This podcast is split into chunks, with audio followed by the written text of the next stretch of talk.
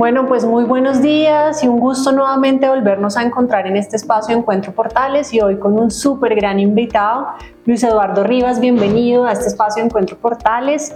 Luis Eduardo es rector del Colegio Bilingüe Richmond, eh, actualmente es el director ejecutivo de la Asociación Andina de Colegios de Bachillerato Internacional, tiene más de 12 años de experiencia profesional en bachillerato internacional y 6 años ha fungido como miembro del Consejo Global de Directores de Bachillerato Internacional. Así que Luis Eduardo, bienvenido a este espacio. Muchísimas gracias por este tiempo que nos vas a dedicar en Encuentro Portales. Gracias por la invitación, me siento honrado y feliz de compartir contigo este momento académico. Gracias Luis Eduardo. Quisiera arrancar este espacio hablando un poco de cómo ves el papel del bachillerato internacional en la preparación de los estudiantes para este mundo globalizado que actualmente estamos viendo y para esos contextos tan coyunturales que, por los cuales estamos pasando.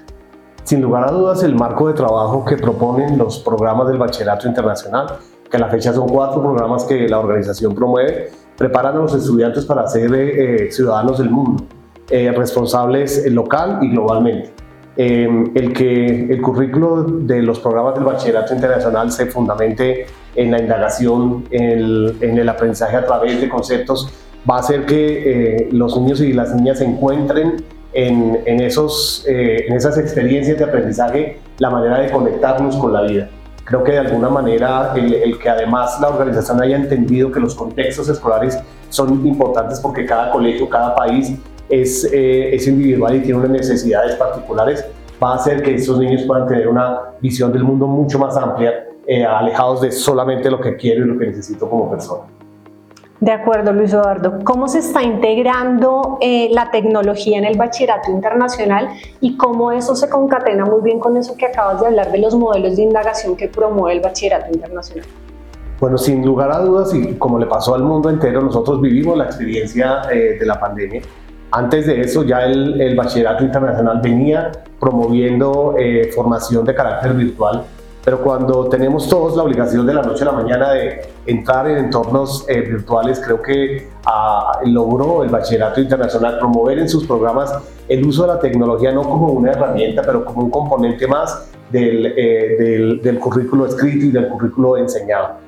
Eh, eh, la, tecnología, la inteligencia artificial, el chat GPTA eh, vinieron para quedarse. Lo que hace el bachillerato internacional es de alguna manera buscar cómo utilizamos eso que existe, de lo que yo no puedo negarme, para el beneficio de los niños y de las niñas y sobre todo para el logro de los objetivos que se han planteado.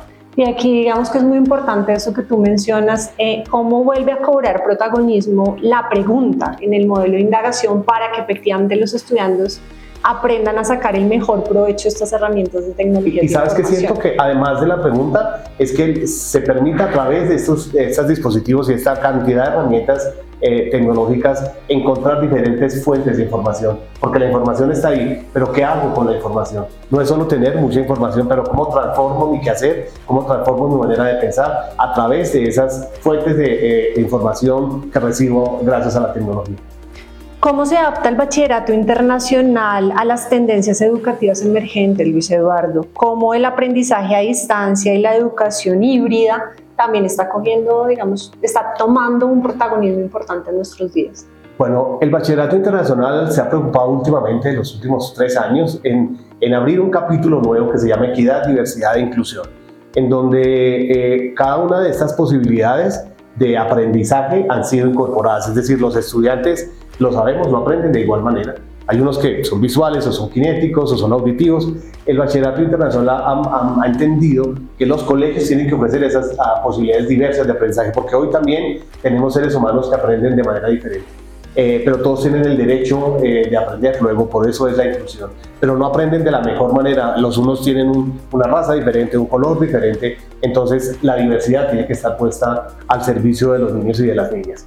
Em, el aprendizaje virtual está allí. Eh, en la capacitación docente, el bachillerato internacional ha casi que duplicado el número de oferta de, procesos de capacitación para maestros y también en el programa de diploma y también que ya pasó en el programa de años intermedios, pues la evaluación electrónica está tomando una fuerza absolutamente importante. Ok. ¿Cuáles cree que son las estrategias para garantizar que los educadores estén preparados para los desafíos futuros en la educación? Y aquí eh, vuelve, volvemos un poco a tocar el tema de tecnología y cómo el educador ahora toma también un rol protagónico en este proceso de, de ese crecimiento vertiginoso que estamos teniendo en términos de tecnología.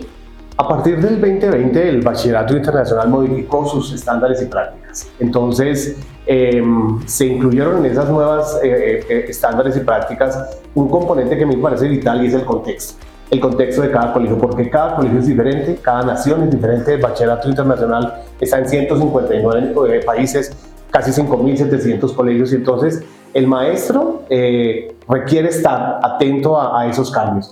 Un componente importante para la adaptación de los maestros es el desarrollo profesional. Los colegios, las organizaciones, los países deben invertir en desarrollo profesional.